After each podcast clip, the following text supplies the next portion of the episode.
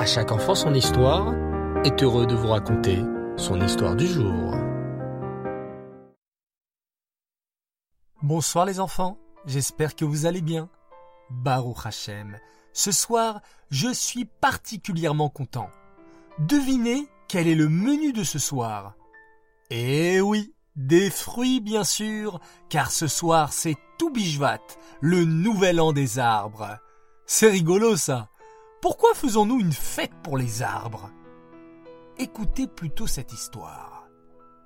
Ce jour-là, en rentrant de l'école, le petit Yitzhak se précipita gaiement dans son jardin. Le Moré nous a parlé de Toubishvat à l'école, se disait-il. Je vais aller cueillir des pommes dans mon jardin et comme ça, on pourra les manger pour Toubishvat. Mais, en arrivant dans son jardin, Yitzhak fut déçu.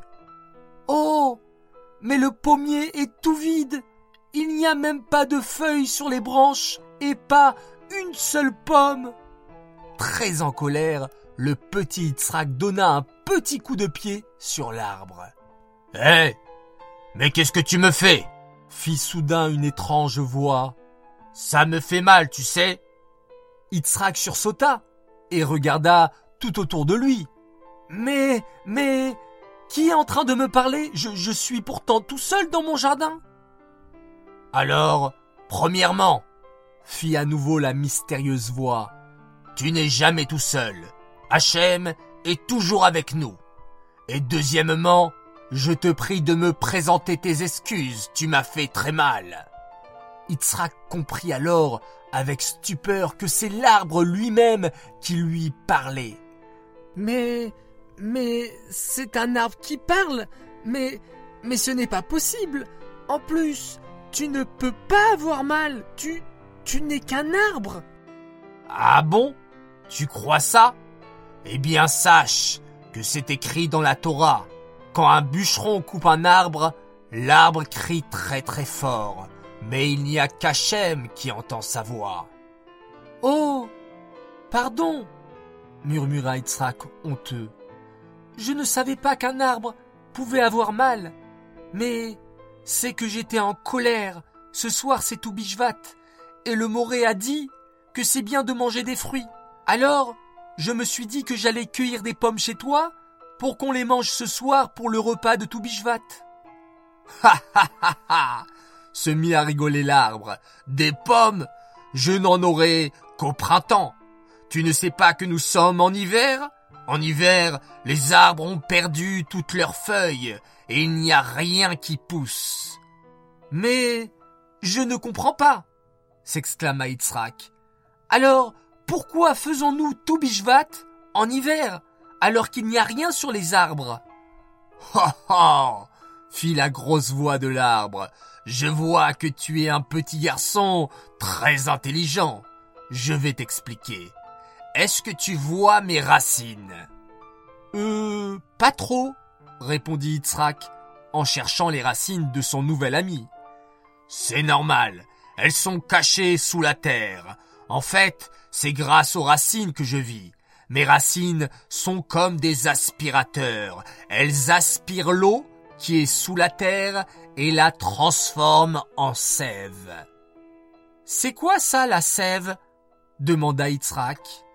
La sève, mon enfant, c'est comme une potion magique. La sève, c'est une eau spéciale, bourrée de vitamines. C'est grâce à cette sève que moi, l'arbre, je peux grandir, faire pousser des feuilles et des fruits.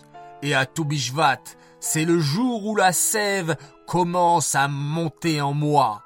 C'est pour cela que Toubishvat est tellement important. Ah, je vois, réfléchit le petit Yitzhak. Et ce sont tes racines qui t'envoient toute cette sève. Exactement, s'écria l'arbre. Si on me coupe mes racines, shalom, oi oi oi, je mourrai, car je n'aurai plus personne pour m'envoyer de la sève. Ouh là j'ai compris, s'écria Yitzhak.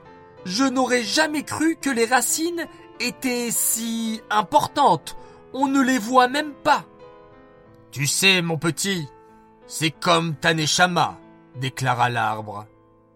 Est-ce que tu peux voir ta Non. Et pourtant, c'est grâce à ta que tu peux vivre et respirer.